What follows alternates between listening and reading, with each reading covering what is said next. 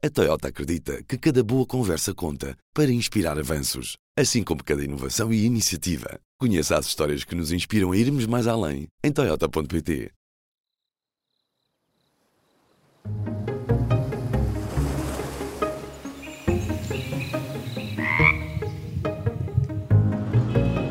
Este é o azul. Viva! Este é mais um episódio do podcast do Azul, a secção do público sobre ambiente, crise climática e sustentabilidade.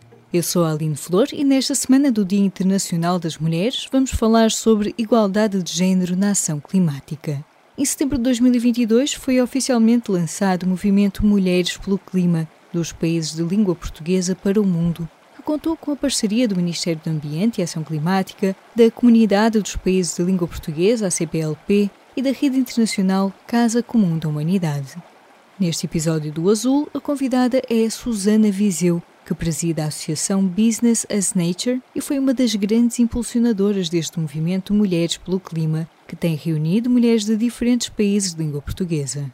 Susana Viseu é geóloga de formação tem uma longa experiência em gestão no âmbito da sustentabilidade, transição climática, economia circular e economias azul e verde. E é também conselheira do Presidente da República para as questões ambientais. Vamos falar sobre os desafios que a crise climática traz para as mulheres e também sobre como as mulheres podem ser determinantes na ação climática.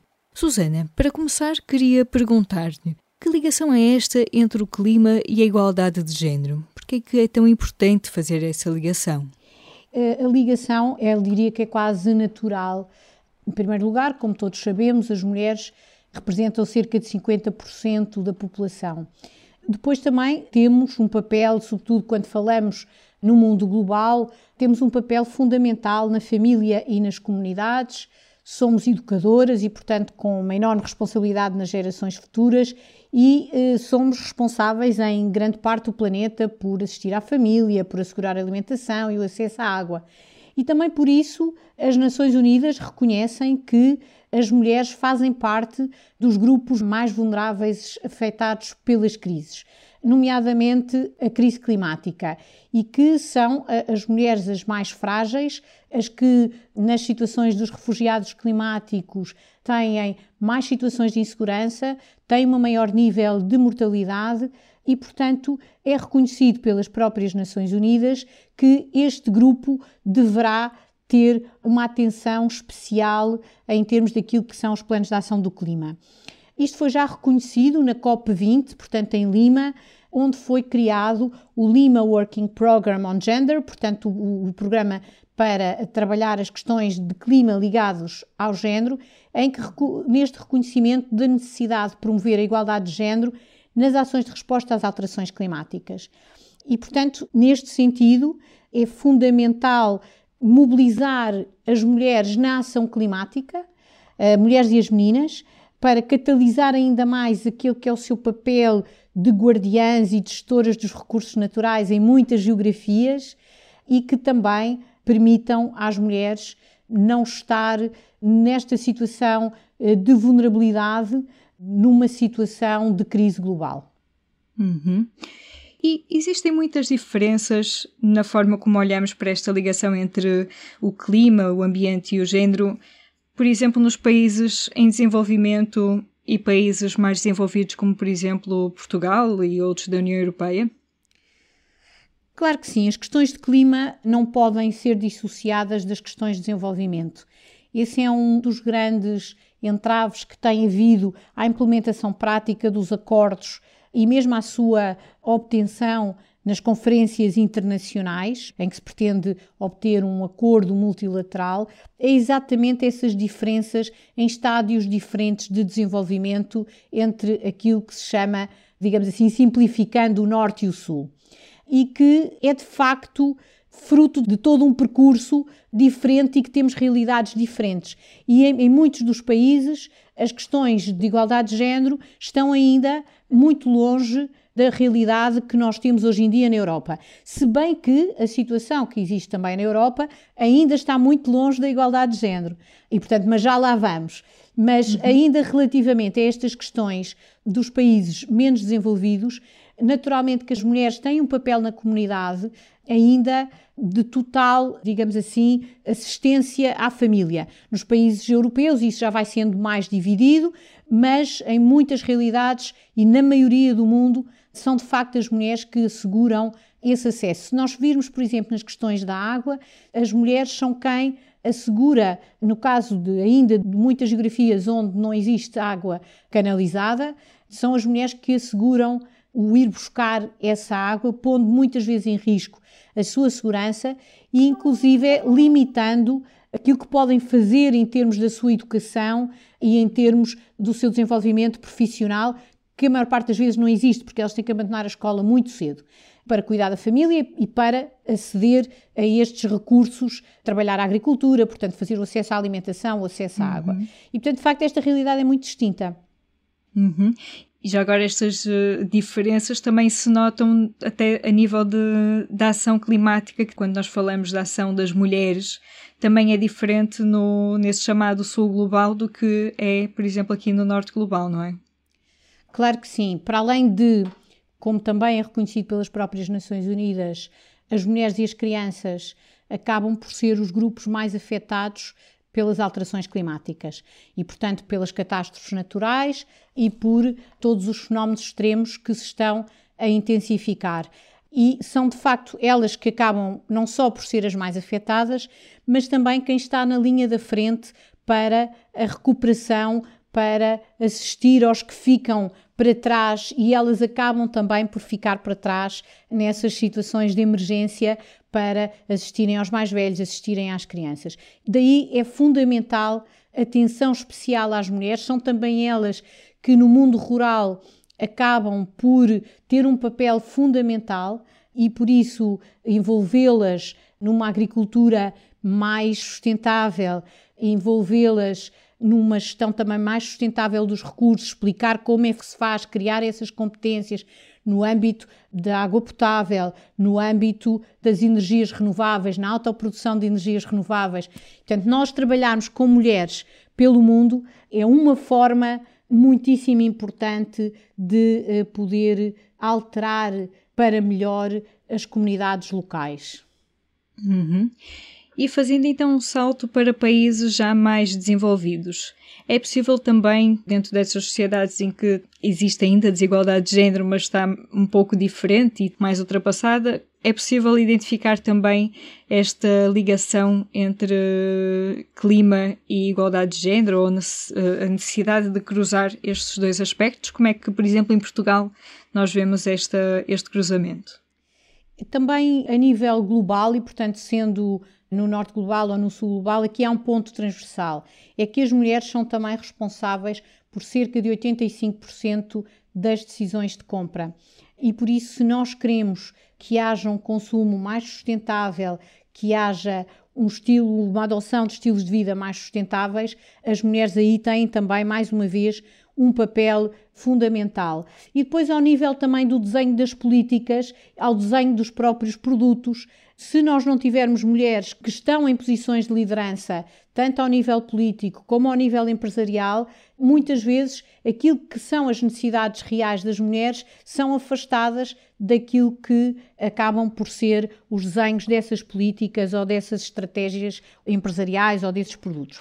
Agora sente que isso é, não sei se também na sua experiência dentro destes contextos, não é, de decisão sobre questões climáticas, sente que de facto a presença de mulheres nesse nível traz essas preocupações, porque sabemos que a nível local é importantíssimo, até porque às vezes elas não têm tanto poder, mas quando nós entramos em níveis de decisões nacionais não é, e internacionais, sente que isso traz uma visão, entre aspas, feminina?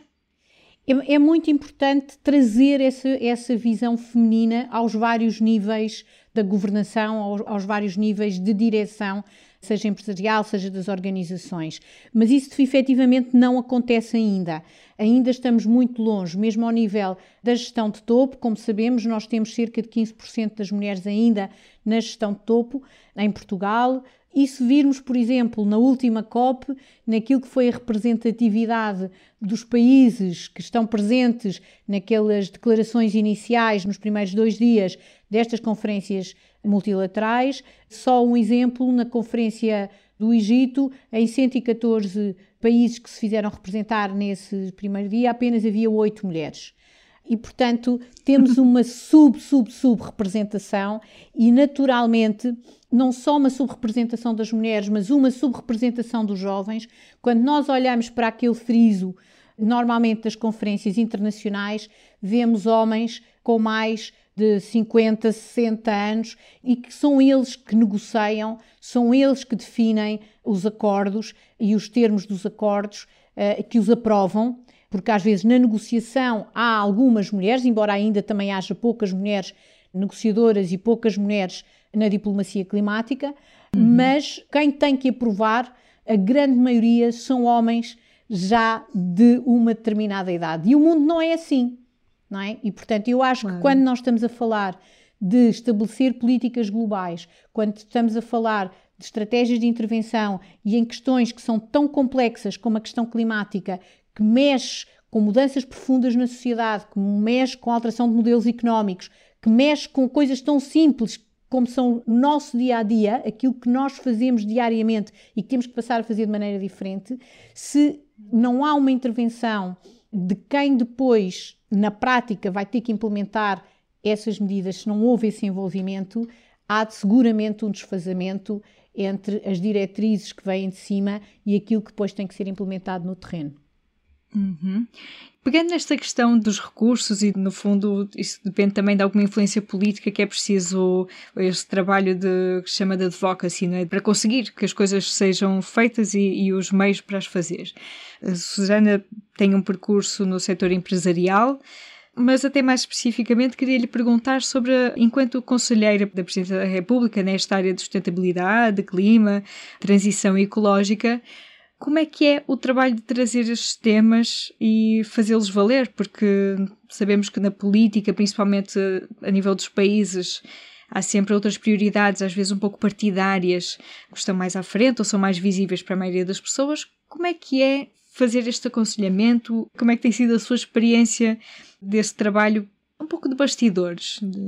Eu começando um bocadinho até pela experiência empresarial e também pela experiência que eu, e que já de longos anos a área ambiental, quando eu comecei a trabalhar na área do ambiente, eu sempre trabalhei ligada às áreas do ambiente, primeiro mais ligada às áreas dos recursos hídricos e dos solos, à avaliação do impacto ambiental, mas depois às questões da implementação de sistemas de gestão ambiental e do desenvolvimento de estratégias de sustentabilidade nas empresas. E nós, no início, quando começámos a trabalhar nestas áreas, e aqui sim éramos maioritariamente aqui de, em, em Portugal, maioritariamente raparigas, que acabavam por estar a trabalhar muito ligadas a estas áreas do ambiente.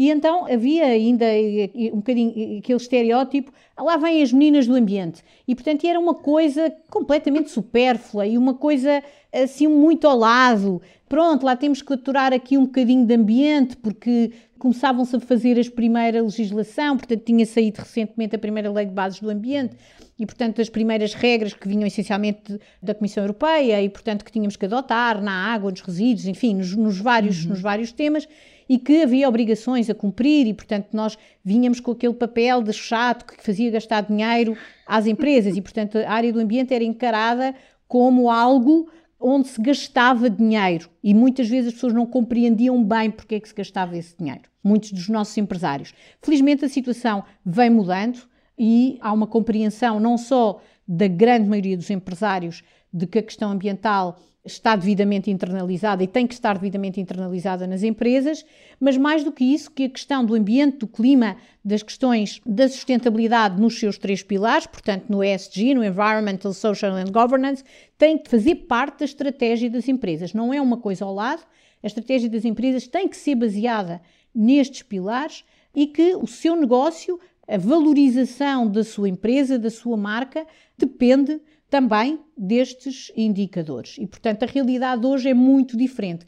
Portanto, eu também uhum. cheguei, eu passei por gabinetes governamentais, também já há uns anos, e uhum. ainda nessa altura que eu passei por gabinetes governamentais, ainda era difícil falar de ambiente. O ministro do Ambiente num Conselho de Ministros era um ministro que era pouco ouvido e que tinha pouco peso político e, portanto, não era um ministro com grande intervenção. Hoje em dia já não é assim. Estamos a falar de que altura? Estamos a falar nos anos, início do ano 2000 e inícios do ano 2000, portanto há 20 anos. Ou seja, anos. já com o protocolo de Kyoto ainda e, não tínhamos atenção. E, e, e, as questões eram muito, quer dizer, não eram de, de todo determinantes. Hoje em dia o Ministro do Ambiente tem uma, uma visibilidade muitíssimo diferente. As pessoas estão muito mais atentas, toda a opinião pública está mais atenta, ou, digamos assim, a nível internacional existe uma consciência completamente diferente que estes temas têm que estar eh, na ordem do dia e têm que estar nas estratégias políticas de qualquer país. Por isso, hoje em dia, eu diria que, por um lado, é mais fácil fazer esta advocacy a nível, digamos assim, da política de alto nível. E eu diria que em Portugal ainda mais, porque nós, apesar de termos muito ainda para fazer, nesta área da ação climática, na questão da transição energética, nós temos feito um percurso positivo. E o nosso Presidente da República é uma pessoa muitíssimo atenta a este tema, em que todos os fóruns internacionais têm uma posição muito firme e muito consistente sobre todos estes temas da defesa das questões ambientais, quer seja na questão do oceano, onde agora tivemos uma excelente notícia da obtenção finalmente do Tratado do Alto Mar, que foi uma, um ponto muito importante pelo qual Portugal se tem vindo a bater e na Conferência dos Oceanos, que foi liderada por Portugal, onde o Sr. Presidente teve um papel importante, esse foi um dos pontos fundamentais de discussão e de ação imediata como nas questões e nas posições que são tomadas ao nível também da conservação da natureza, das questões da biodiversidade, de todo o tema das alterações climáticas. E para nós conseguirmos passar à prática e passar do papel para a implementação, nós temos que ter recursos, temos que ter organização e temos que ter efetivamente vontade. Enquanto estes três fatores não existirem, as coisas não passam de palavra. Uhum. Falemos então de soluções. E eu convidava a falar então agora sobre o movimento Mulheres pelo Clima, não é? Como presidente da Business as Nature foi uma das uh, forças motrizes, digamos, da criação desta rede. Podia explicar um pouco, já agora, o que é que é Business as Nature, mas como é que daí surgiu a semente e depois a concretização deste movimento e o que é que pretendem concretizar?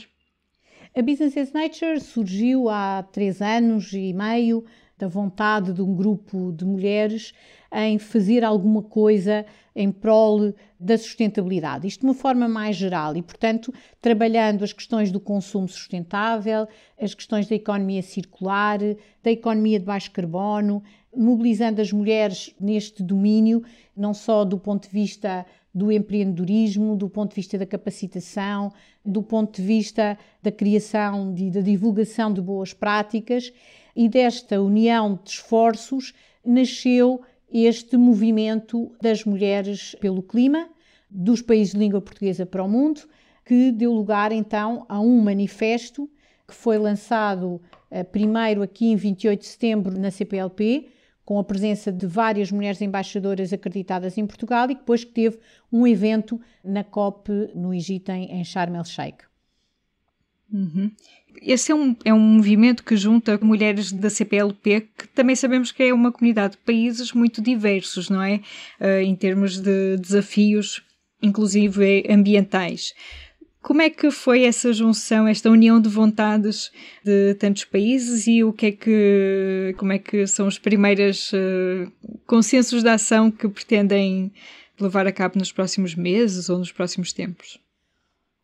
O movimento está ainda a dar os seus primeiros passos, não é? E, portanto, estamos a consolidar estas relações e, portanto, nós tivemos também este envolvimento da CPLP e estamos a criar estas ligações, estas parcerias em vários países de língua portuguesa, que já têm feito intervenções nas nossas várias iniciativas e com quem estamos a trabalhar no desenvolvimento de ações concretas que queremos implementar em cada um dos países e que eles próprios entre eles têm realidades diferentes, mas temos sempre um, um ponto uh, muito forte de ligação que é a língua, que é este entendimento uh, fácil entre as mulheres de língua portuguesa, criamos muito facilmente vontade comum de trabalhar, fazer acontecer.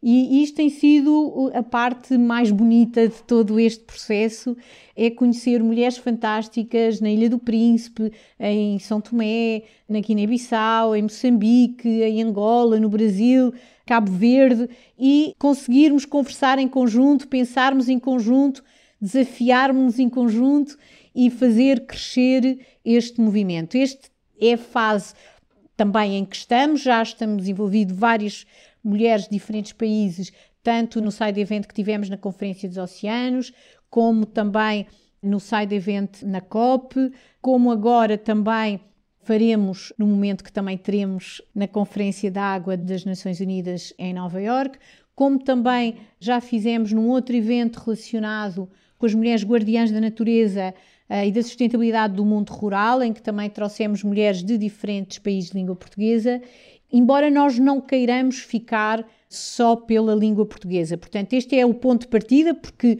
consideramos que de facto esta união da língua e de termos em muitos aspectos culturas comuns e, portanto, há muitas coisas culturais que estão na nossa matriz comum e isto facilita.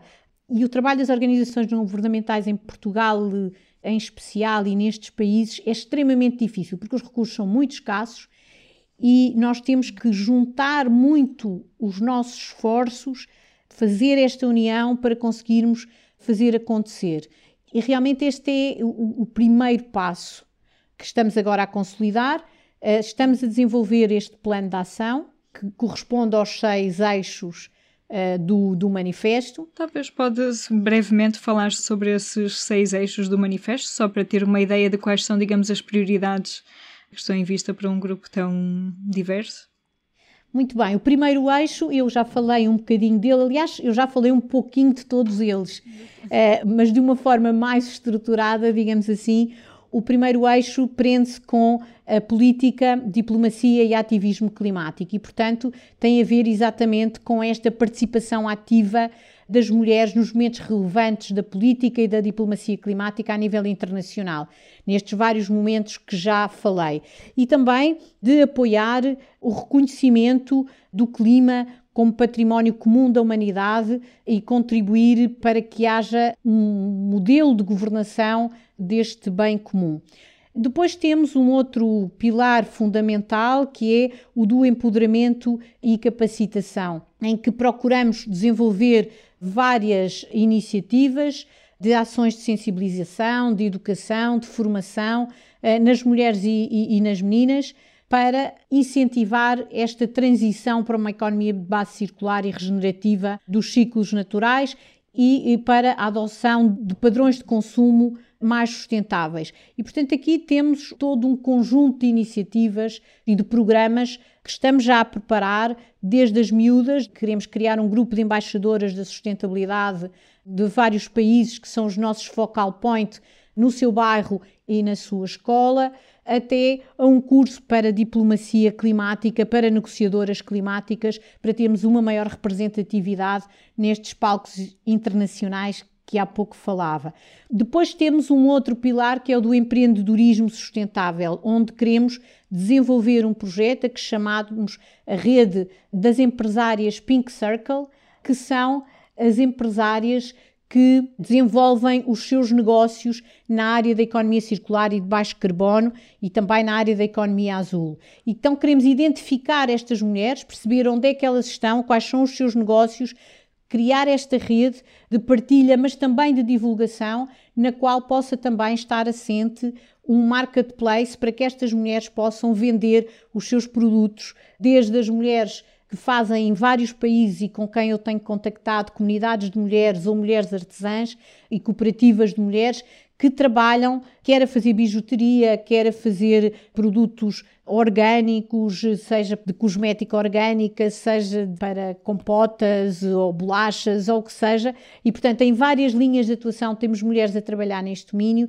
nós queremos apoiar a divulgação dos seus negócios, fazer com que eles possam crescer, porque muitas vezes são estes negócios que permitem às mulheres ter a sua autonomia e ter o seu rendimento e a sua subsistência económica que lhes permite de facto ser mais autodeterminadas, porque uhum. sem essa independência económica é muito difícil as mulheres conseguirem realmente fazer valer os seus direitos.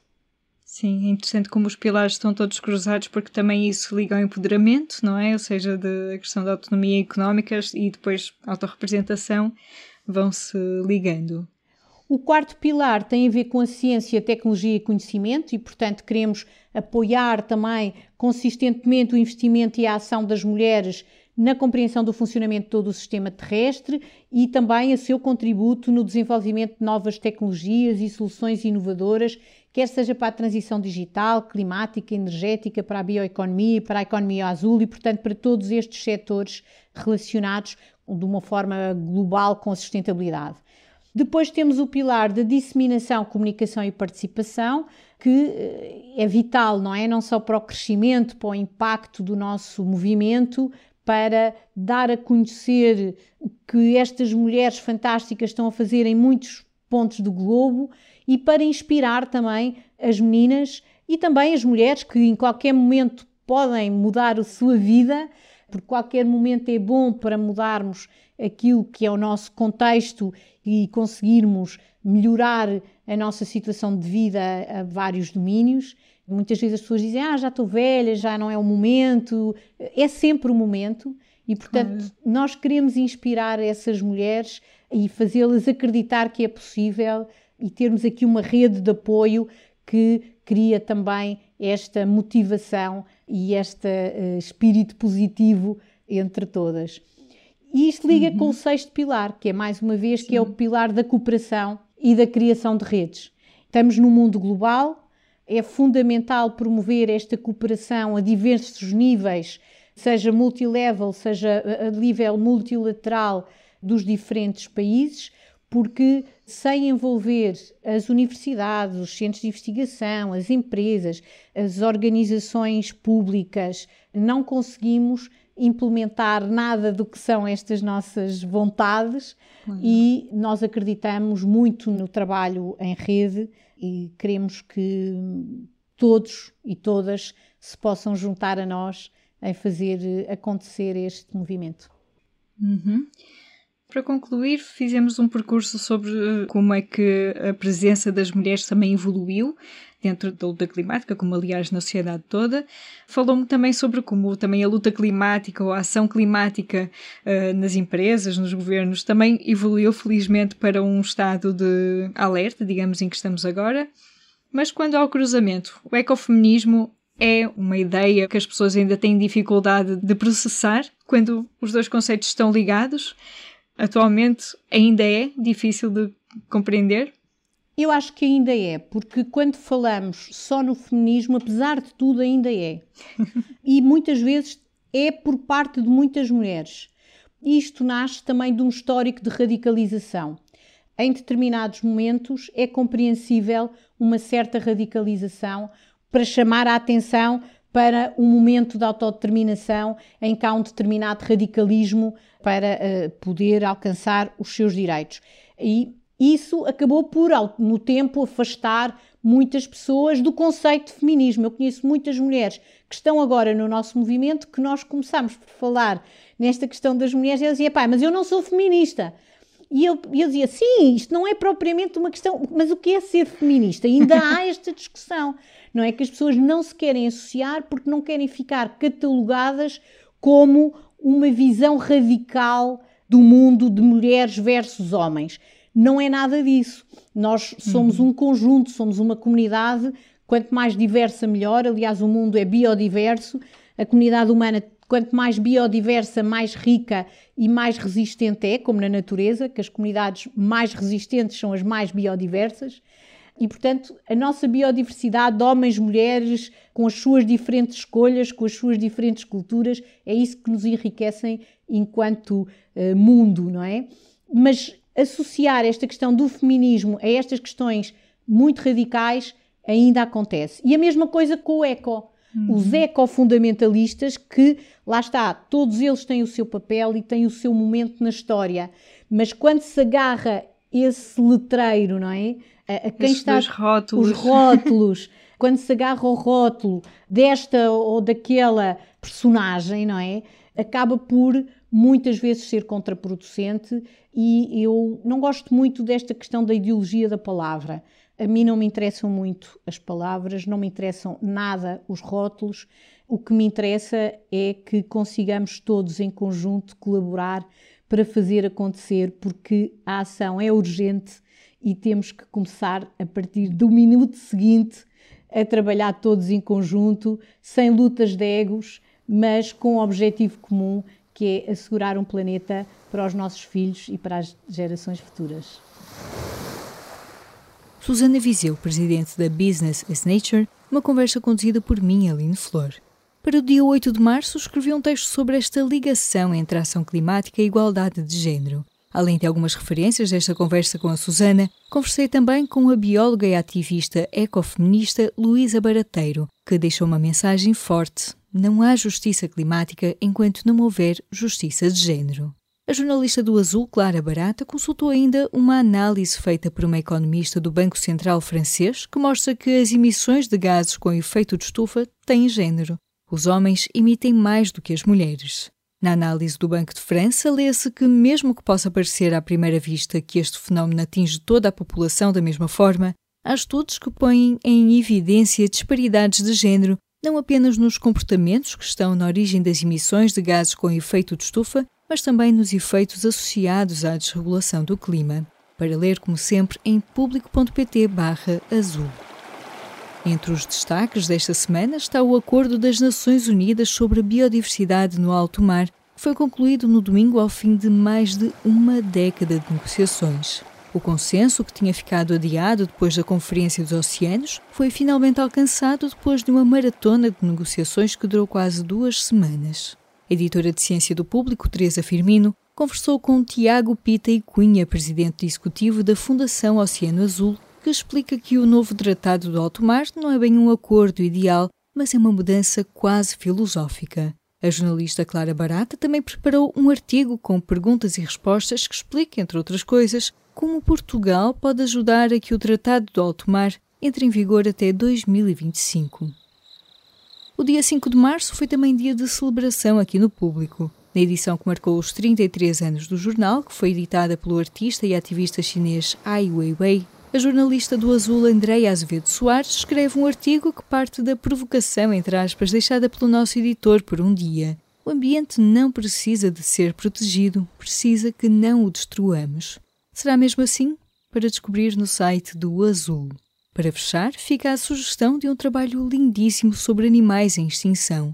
O Nicolau Ferreira do Azul juntou-se à Gabriela, à Cátia e ao Francisco da equipa de infografia para construir um guia ilustrado sobre 10 histórias de extinção e duas histórias de sucesso. Tudo isto para ler e explorar em público.pt/azul. Se gostou de ouvir este episódio, siga o podcast na sua aplicação preferida para não perder o próximo. Se tiver sugestões de temas e entrevistas, envie para o e-mail aline.flor.público.pt. O podcast do Azul é editado por mim, Aline Flor. Até à próxima.